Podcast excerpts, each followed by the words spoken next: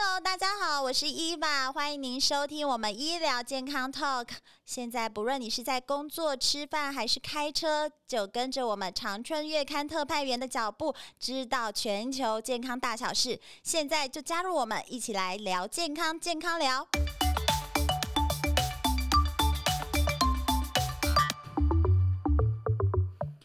Hello，大家好，我是伊娃，欢迎来到我们这一集的节目。我们最近的问候语呢，从去年啊，你中了没啊？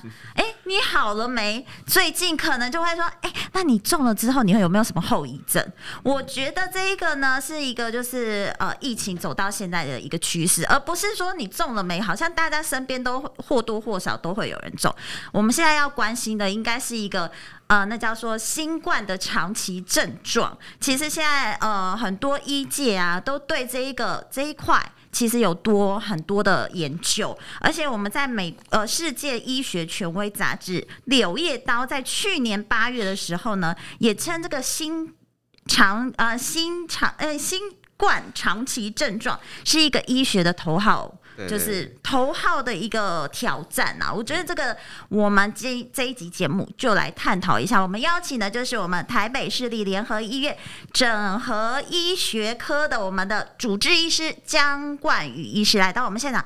哎，医师，我觉得这个好像最近已经慢慢成为这种大家问候的一个方式了。对对对，都因为在我们那个医护的职场，也有一些医护同仁他是确诊过，那他在回来工作的时候，他都咳得相当的严重啊哈，其实这个是称为像急性后期的后遗症，哦，就是他可能的心肺的功能不如以往。那像这些哈护理师哈，我发现他他他我发现到他他们回来工作的时候哈，那就是除了咳之外哈，因为我们工作经常会要求戴 N 九五口罩，嗯，那可能对于一般人来说就是可能就有点小小的。不舒服的话，那那在这些护理师身上，他们是完全受不了的。对，他们一代，对他们一，而且我觉得你在工作场合可别人都会一个很 很可怕，就是诶侧目你。对对对，嗯。不过我觉得侧目这个点是还好，大家会懂得互相体谅，然后因为我们都都已经是医护。背景的人士了，是，那只是说哈，那像这些护理师哈，他们就是当下戴 N 九五口罩不舒服，都还要需要去茶水间或是吃饭间哈，去把口罩拿下来去呼气这样子，对，已经到这样了，会有这样工作会受到影响，会。哦，所以这个是后遗症。对，这是后遗症。长新冠其实不太一样哦，哈。那这个其实大家要有点区分，因为其实国内有阵子它媒体啊，它的翻译可能有点那个出现一些错误了哈。是。好，应该是这样，就是说，呃，我们说在急性期的症状，好，那通常都是在发病之后的四周以内。哦。那你超过四周之后哈，你会有一些残余的症状，好，就称为急性。期的后急性期之后的后遗症哦，这是属于后遗症。对后遗症，哈，那可能你就会有一些心肺上哈的一些负担啊，然后运动员啊，那个不能够像以前一样就举重啊，或者说那个他的那个要跑步那种肺活量不如以往，因为你的肺泡微血管都受到侵犯嘛，哈。是。但也会有一些那个新陈代谢疾病哈变得比较差，控制的更差的一个状况。嗯哼。好，这都是属于后遗症的部分，可是这个都还是指十二周三个月以内。哦，三个月以内的一些症状其实是后遗症造成的。对对对，嗯。那但是你想想看哦，如果说你持续到三个月之后，或是说你在三个月之后，哎，突然新发生一些独立的症状，对对对，好像有人是这样子。对。你这个时候，其实因为已经隔够久了吧？哎，三个月呢？我觉得是因为后遗症影响的。对，有些可能是后遗症一直持续，但是它是一个不正常的延长，因为也太久了啦。好，那第二个就是，哎，隔那么久都痊愈这么久，而且又发生一些奇奇怪怪的症状出来，造成你不舒服或你特别的疲劳哈。那这个就称为长新冠，因为它是一个独立的病。嗯哼。那长新冠其实过去有很多研究，就是说他可能在。一些体质比较特别的人身上，哈，那你病毒一被感染，他那有些发炎蛋白会被 trigger 出，会被会被那个启动啊，会被激发出来。那这些人其实后面就有有一些特殊的症状了，哈、嗯。那这些长新冠的病人，哈，其实在各国的研究，就三个月之后，哈、嗯，是之后，哈，不是说之前讲的之内，之内是后遗症，对。那之后的话变成长新冠，那全名叫做新冠长期慢性症候群。所以它还有另外定义，就是说你发作这个症状后要超过两。嗯超过两个月才能够诊断，就是说什么呢？就是我三发病之后三个月后发生，然后你发作的期间持续两个月，对。哦，所以这还不能随便就把自己列为长新冠呢？对对，不能够把自己随便列。所以我们台湾现在说哇，感染 Omicron，然后我现在就有长新冠，哎，还很早，因为我们是五月才到高峰嘛，对啊，还很早。对，我们大概是八月开始就会有第一波的那个长新冠的案例的。哦，了解。所以其实我们现在还在，其实是属于后遗症的阶段。对，没错没错，现在还是后遗症。有没有哪一些是属于呃，就是统计来说是哪一些？会有长新冠的族群，就刚才医生有说啊，他这些可能就是本身免疫力就有比较差，有可能是不是慢性呃有慢性病的，还是哪一个族群会比较容易引发这样？其实各国的研究哈，你要找出长新冠的一些危险因子，几乎是临床上或者看这个人的外观呢、啊，或者说他的疾病史啊，其实没有。嗯没有，没有，嘿，你健康的人也有可能会变成长新冠的一些族群，只是说症状的表现方式可能会不太一样。难怪会是头号挑战，因为你完全没有办法预测，完全没办法预测，因为你最终很难呐、啊，你是三个月之后才会有，哦、所以像美国他们就是哎很麻烦，他们就没有在在研究这个喽。对，他不是不研究，他们有有有研究，可是他们没有再分，他们就把后遗症跟长新冠混在一起，然后有特别区分出来是 WHO 啦。哦、对，那我特别要讲哈，其实长新冠这种东西哈，然后。只有新冠病毒才有吗？哦，其实不是哦，在很早之前就有这个疾病相似的概念发生在其他的病毒。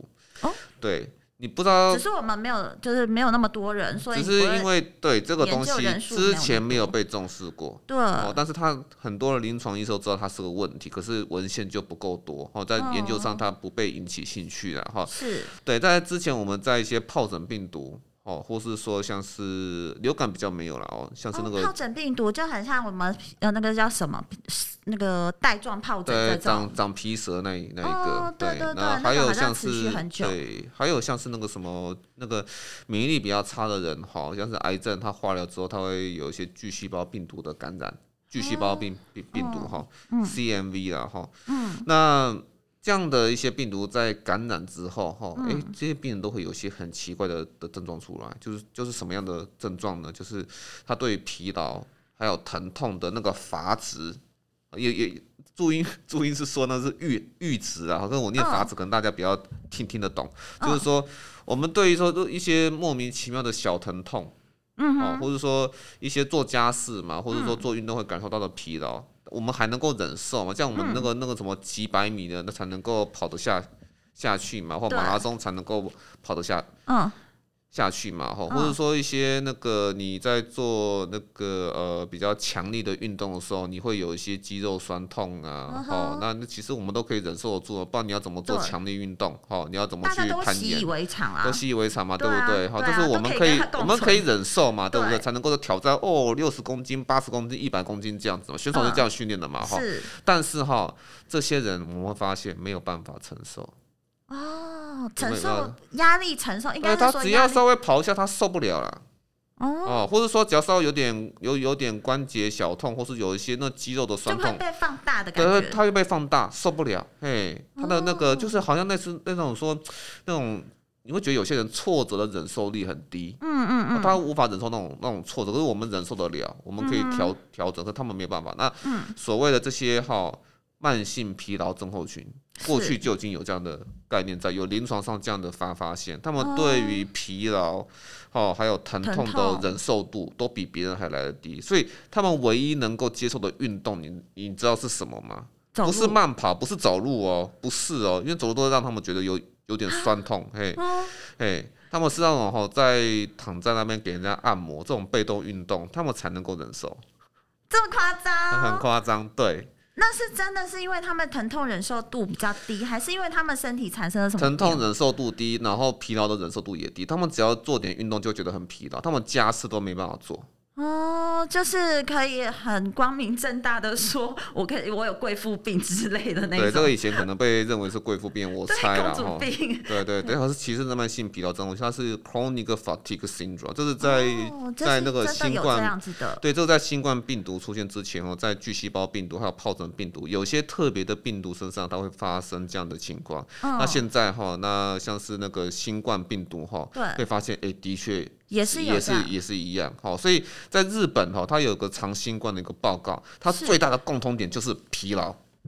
疲劳，所以这个人来门诊，他第一个表现一定要是疲劳。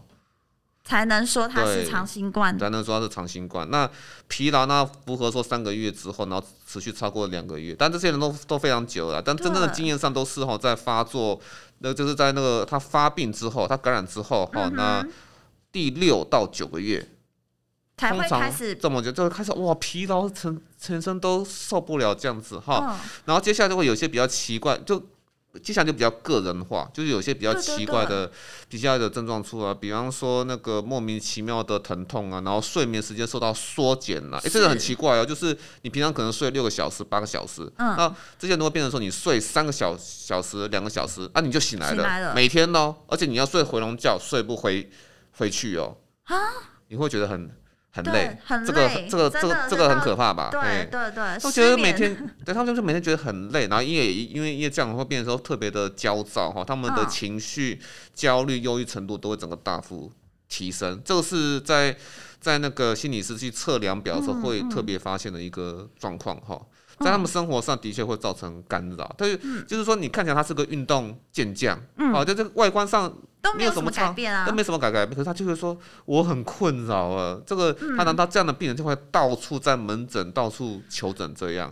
哎，这是其实在美国已经是一个常态，就是说这些病人哦都不知道自己到底问题在哪里，然后到处心脏科看、肾脏科看啊，什么科全部都看，疼痛科也看了啊，都找不出原因，然后影像检查全部都正常。是，对，所以我觉得我们台湾未来面临到的之后，可能就是这一类型的。对，有可能，因为之前在阿法变异株来台湾的万华区爆发的时候，其实可能母数不够多，所以这些病人最后也可能是我们台湾的职场文化，嗯、然后就是啊，疼痛干嘛？我们就台湾人呐、啊，敢拼呐、啊，等一下哈，其实这样不 这样不对哈，就明天就会好了。对对对，那因为其实你该做复健没有复健的话，那可能哈原本可能是一两年之内会回来，变成说三到五年才会回来，那甚至会变成、哦、老人家会变成一去不复返，对。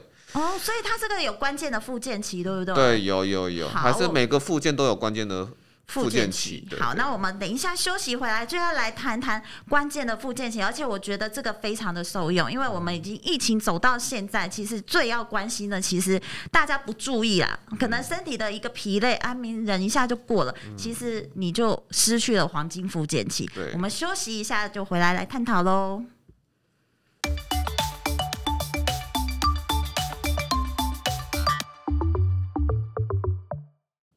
欢迎大家回来。我觉得这一集大家要听，就是因为呢，你可能已经得了，但是你现在正处于后遗症的阶段。你现在要避免的是未来进入一个下一个阶段是长新冠。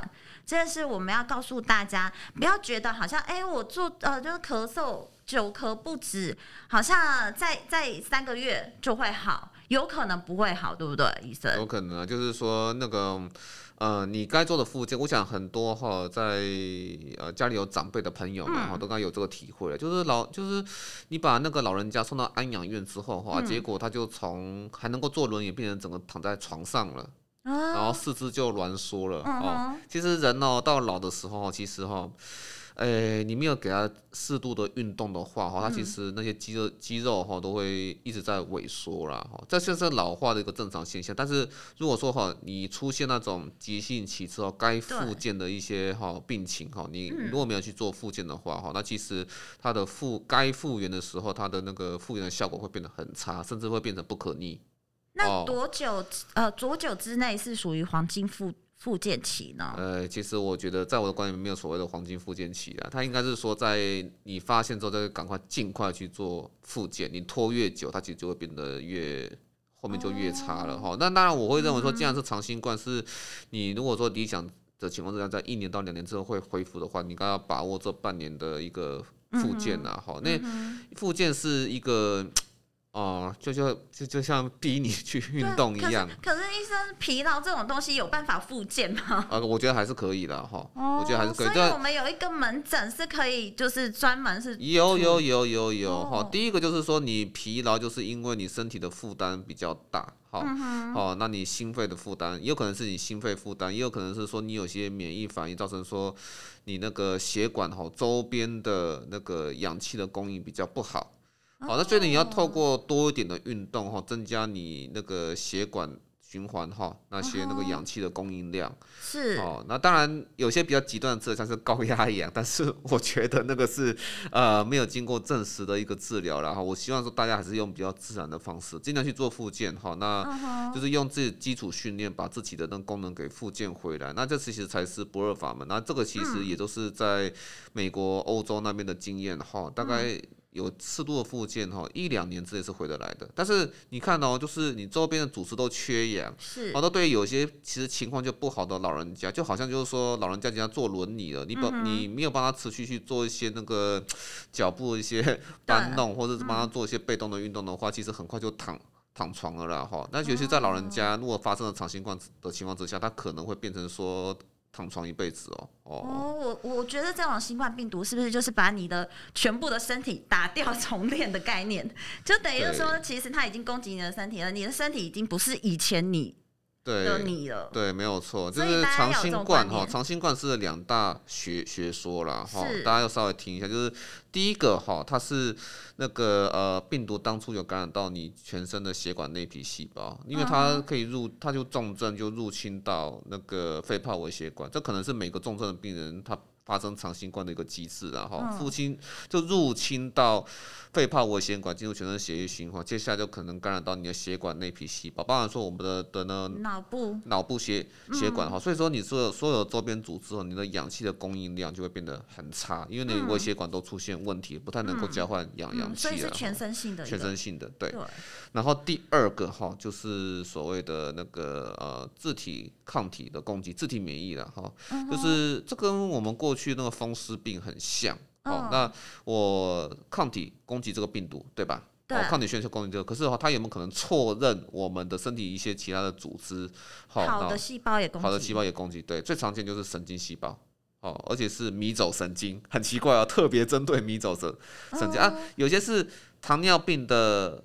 老婆婆，这个其实在别的别的医院哈，我看那个重症科医师有、哦、有发表过，这个有有在媒体上面讲过，就是说有糖尿病神经病变的病，原本就有神经病变，那、哦、经过那个新冠确诊之后，他变得全身哇很疼痛，哎，平常那个糖尿病神经病变，它不应该是这样，糖尿病神经病变应该是说他越来越没感觉，对对对啊，对，你看那没对。对对对对，可是他这个不是，他全身哇痛到快受不了，好像那个很多很多小魔鬼在他身上跳的那种。感觉啊，哈、uh，huh. 那这个就算是一个呃，他那个并发长新冠，哈，在他那个糖尿病神经病变上的一个状况。而、uh huh. 另外就是说，可能全身都变得很累，凡事都提不起劲，那就是你的那个迷走神经一直不断的被刺激。啊，其实用超音波去扫，用影像去扫，就发现到他他的那个迷走神经整个都变得比较厚，他在发炎呢、啊。Uh. 哦，所以说说自己的这些那个免疫反应在攻击自己的迷走神经，就是副交感神经呐、啊。哈、嗯，所以啊，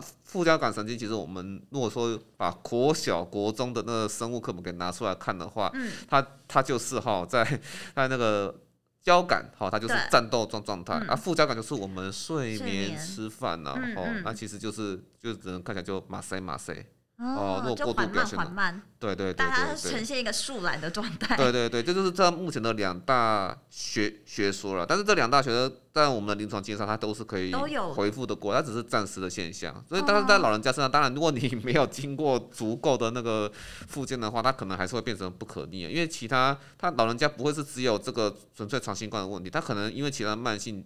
疾病哈，那加上长新冠雪上加霜，哎，我们很多这样子的哦，就是你已经熬过了这个阶段，哦，他所以说他理论上他不应该是死于新冠，可是他因为可能新冠的后遗症加重了他的病情，所以我自己在临床也是列入那种就是长新冠的死亡案例。对对对，这个其实呃那个我们台湾现在还没有所谓的长新冠的死亡案例了，但是有后遗症的死亡案例，这是从去年就有，就是我照顾完病人之后，他已经阴性。然后他出院了，因为那时候在去年的出院的标准是很严格的嘛，对不对？嗯、结果他出院后，他第一，因为他独居老人，出院后第一天就死亡了。哇，这么快？对，哦，因为那是因为他可能还有一些呼吸的后遗症，所以说他回去可能还是需要一些氧气的、嗯、的支持啊，这是后遗症啊，哈。嗯、那但我现在讲都是后遗症。那现在也有说那个老人家，我们现在就是哎阴性啊，出院解隔哈、嗯。那我也不他他没有出院，他就是说还有些氧气的需求，因为那老人家是挛缩在床上，状态很差。结果他他那个嗯，他解隔后转到我们的一般病房之后哈，他还是需要很高浓度的氧气，结果他还是走了。哦哦，对，所以他还是会就是那个老人家并不是因为 COVID-19 造成他死亡，他已经撑过了 COVID-19，但是他就是因为身体的条件不好。所以他的原本的慢性病好被加重，导致他死亡。所以新冠很多会是这样，所以长新冠你要小心，就是说你好像看起来你撑过那一段，可是你花了三个月之后，你又症状持续，或者是说你又新发生了一些症状，导致说哇，你这整个人就完全不太行。所以可以说我们现在死亡案例那么多，有可能都是因为这些后遗症造成的。所以慢，你如果本身有慢性疾病的，反而会被加重。对，没有错。那像是有些像是。内分泌啊，哈，我们会，我们之前有说，之前我看到有一些报道说，哦，吃维他命 D 很有用，可是我觉得其实大家那个对这个资讯的理解，可能把它弄得完全相反。嗯，哦，其实事实上是什么，你知道吗？原本的讯息是，有些人啊，他可能哈先天，或者说。那个呃，维他命 D，它抽血看起来的话，它是比较缺乏的，而且是要讲是严重缺乏哦，小于那个二十单位以下哦，那个是严重缺，那个一般人身上不应该有，就算你刻意不吃大鱼大肉哈，你刻意不晒太阳，也不应该这这这么低啊哈，啊那种结节就会比较也严重，可是那是核心问题是维他命 D 吗？不是呢，核心问题是什么？核心问题是说它的副甲状腺被攻击到，那它就会低钙低。维他命 D，嗯哼，好，那这这两个都很低，它是那这等于说是一个因果里面的果，它真的原因是副甲状腺被攻击，所以要找出那个头，要找出那个头。但这所以说有些糖尿病变得很差，糖尿病控制变得更差，或者说它的那个钙离子后维他命 D 变得很低，那变成说让它在临床上变得比较危险哈，就是因为说他们的内分泌好像像是那胰岛细胞，还有说副甲状腺细胞哈，那些都都被病毒给攻击到，或者说在它的长新冠部分那些抗体啊，自体免疫抗体。还是会攻击到它，是哦，这都是长新冠也有可能的手背的范围，它范围非常的广。对，哦，心血管原因，你找不到，你会它会攻击你哪里？对，所以凡是你有心血管或内分泌疾病，都有可能会被长新冠，或是说后遗症。比方说长新冠的后遗症就有可能会加重，造成你很多的危险。所以说你还是要给那个专科医师哈，就是你先给长新冠的所谓的新冠整合门诊去看。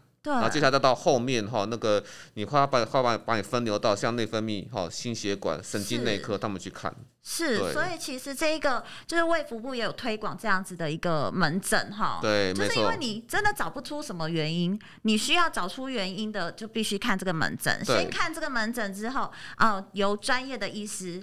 去建议你再去看哪一些门诊，对对，因为你真的会不知道他会攻击你哪一个部分，没错没错，可能会攻击你最弱，但是你那个最弱的平常可能不会有生活上面的影响，对，没错，所以你可能就是这个部分呢，是未来我们可能三个月就会发生的事情了，对，没错，八月开始就会有，对，就会有这样子的长新冠的一个可能很多的门诊出现，没错没错，所以我们的医界其实是现在应该是在做这样子的准备，对，没有错，就。就是说，长新冠的那个整合门诊，好像各个医院都有在设，但是也有可能大家的，因为大家的知识不会像医疗的专业人员这么多嘛，哈，可能还是会就自己的一些特定的症状去找专科医师。所以为什么要发展诊断嘛很重要？哈，你来我们的整合门诊，我们可以专门去做收案。可是如果你到别专科医师的话，哈，你没有你没有诊断码，我们就没办法追啊，哈、嗯。对，所以到时候就是，我相信很多内科医生现在都已经有意识到这个问题了，所以他们都在等那个诊诊断码，诊断码出来，出来的话，其实才能够说哈，他那个呃那个病人后续能够被系统给追踪到，然后进入我们整个资料库去做分析的。对，哦，了解，这是一个很重要的资料库，对，而且是为了我们可能为了之后。怎么样去就是可以预防它，对，或者是医治它的一个根据。没错，那我再问，最后问医师，那打疫苗对长新冠有预防吗？啊，当然有，当然有。但我有人说没有，对，会不会就是有人说没有？我觉得应该可能，我觉得可能哈，这个有有一点问题就。就是说哈，在美国好像都是研究说啊，它效果不佳，只有改善百分之十五而已。啊、可是我是觉得美国它是一个比较复杂的社会，他们都不愿意打疫苗的人很多，或者说打了一剂就不再继续打。哦、嗯，他们的情况有点乱。好，那英国可能就不完全不，英国就是全民哈上下齐心协力爱用英国货，该用 A Z 就 A Z，然后该用 B N T 就用 B N T 啦哈。那他们反而情况比较好哦，他们是打完两剂，好就可以降低所谓的你之后感染，然后就可以降低所谓的长新冠哈百分之五十的几率。这么多？对，而且他们定义很严格，他们真的是三个月后的。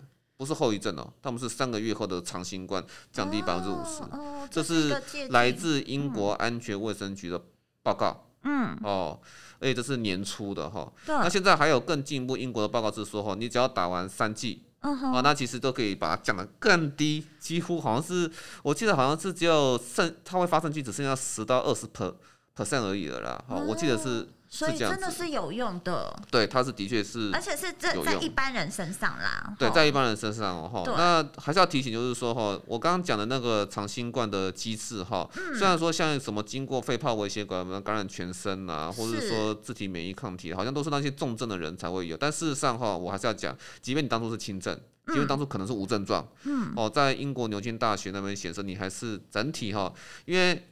欧美他们很奇怪哈，他们发生长新冠的比例很高啊，都是都是什么三七 percent、四十几 percent、五十几 percent 然后哦，但是其实里面哈有还有就是全部的长新冠的那个确定诊断的人口里面有四成都是轻症和无症状。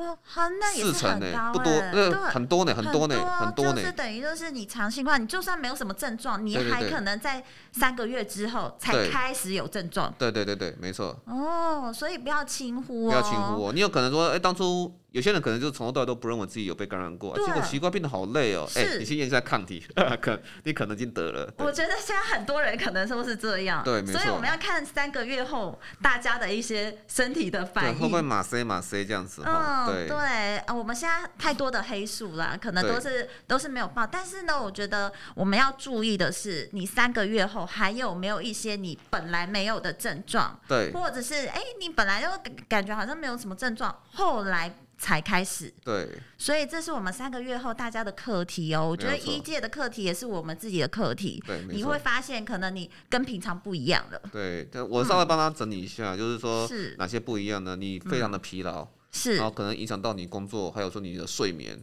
哦的的那些需需求和表现啊哈，嗯、那接下来就是说呃，你可能会有一些身体上哈，那那个一些奇奇怪怪的症状出来，哈，包含说内分泌和慢性疾病哈，这些控制都变得比较差。嗯、然后大家就是说跟慢性疲劳症候群一样哈，你对于刚刚讲是疲劳，那你对于疼痛的忍受度，疼痛的忍受度也变降得很低，疼痛会不会放大，或者说你的各处的关节会有一个莫名其妙的疼痛出来，你这时候痛食指，接接下来就痛无名指这样子哈。会有非特特定的一些疼痛哦，就是在老婆婆的会门诊，我们会说啊，那身体啊，那身体哦，加马森，呃，他你到你到底在痛什么？哈，我们以前都觉得医生会觉得，哎，你到底在痛什么？哎，可是现在看到长新冠这样，哎，有可能呢，原来是这样子，对，嗯嗯，我们终于抓到原因了，抓到原因了然后，这样 病人可能也会比较多忧郁，会影响到情绪这样。那在脑部分呢，也会会有所谓的脑雾啦，哈，脑雾就是说那种对专注力哈，还有说。你的记忆力哈，都是变得有点金鱼脑这样子，就哇那个在小朋友会影响到学业表现。虽然小朋友的那个期限是比较短啊哈，那但是就是你整体而言，它还是足以影响到你一整个学学期。所以小朋友一旦有那个长新冠的情况的话，我觉得还是先休学一个月，免得说成绩就几乎在。在那边不好看呢，对啊，不能随便骂小孩了。对对对，真的 真的，真的有可能是因为就是长新冠的一个症状哦。对，那还有一些可能会比较影响到那个外观的哈，或者说一些那个社会上比较重视，就是落发啊。对对，会。会落发，有落发的嗯有有有些会，但是事实上不会很多啦，不会很多哈。那当然还是有落发的一个状况。那有些人就是这头发掉到整个都没，原本是大帅哥，后来变成光头，嘿。对，也不是变，也不是变，对，也不是变光，它变得比较稀啦。然后变稀了，他只好全部把把把把它给剃光了哈。哦，因为是全身性的感染嘛，所以就是真的，医生做的这些分析很重要，要记笔记。那当然，我要跟大家做一个新闻上的一个澄清，然后因为当初大家有说什么，是不是后遗症或长新冠会影响到男性的那个生殖能力？嗯，好，那其实这其实研究有说，其实是还好。那有这种情况的不多，但是哈，就是说有一些这感染之后，他他的一个短期是三个月内哈，哦、短期让另外一半让你的伴侣怀孕的机会，的确男性哦会变得比较少哦，哦，在短期哦，可是你时间拉长，好像又。又没有差异，嗯、这其实就是说，你当下可能感染之后，你个人造成的不舒服，对急性的问题造成之后，你个人的不舒服，嗯、所以你就不特别不会想做性行为，或者性行为可能郁症乏力这样。嗯、但是事实上，你回来的时候，那其实整个性能力应该就回来了。嗯、那当然就是有些人可能什么那个阴茎，可是三个月后你还没有回来的时候就要看医生了。就要看医生，什么比方说什么阴茎长度变短啊，那我明显是这样哈。嗯、哦，对，或者说真的是精子变得比较稀稀少，这个。我必须讲是有，但是我想这些都是哈，身体条件比较差的人呢、啊。怎么说？因为我刚刚也讲到说哈，那其实新冠病毒它会感染血管内皮细胞，因为都有 ACE2 血管张力素蛋白，这全身细胞都会有嘛哈。所以那 ACE2 哈蛋白哈，那到底是什么情况下哈会比较多呢？然后病毒更容易去融合进入我们的细胞。嗯。好，那都是那种呃抽烟，好，或者是说是那个慢性病。哦，或者说有那个肺部阻塞性疾疾病等等的，然后那个你心脏病其实也有就有一些疾病，因为血管张力素其实就是我们在调节全身那种血压，还有说肾功能的那些，那那个那个。激素啦，哈，还有说蛋那个调节的蛋白，简简单讲是调节蛋蛋白，所以你可以想象到，我们身体状况越差，然后三高控制的越差，尤其是血压啦控制的越差，然后肾脏的肾肾脏病肾脏功能越差的话，其实它的浓度就会相对越高。所以这样的病人，其实如果在我们的那个睾丸哈，还有说阴茎都是需要 很多的血液循环。那如果说这些其实 ACE2 蛋白比较多的话，他们其实真的是比较容易受到影响。哦，所以。也是有机会影响，但是几率不高。几率很小，几率很小。就是如果你本身就有这种三高问题的，对对，可能你就要注意这方面的东西。没错没错没错。所以三个月后你身体有什么变化，不要轻忽。我觉得就是你可能疲累，然后你觉得啊睡一觉就好了，其实有的时候睡三个月都还不会好。是的，是的。不要变成不可逆的一个症状。对，没错。对，好，那我们这一集谢谢医师来告诉我们，我们这三个月真的是关键期。如果你真的啊啊，就是是确诊的黑素的话，你还是要观察一下，你有没有可能在三个月后你的症状加重喽？好，谢谢医师，我们下次见。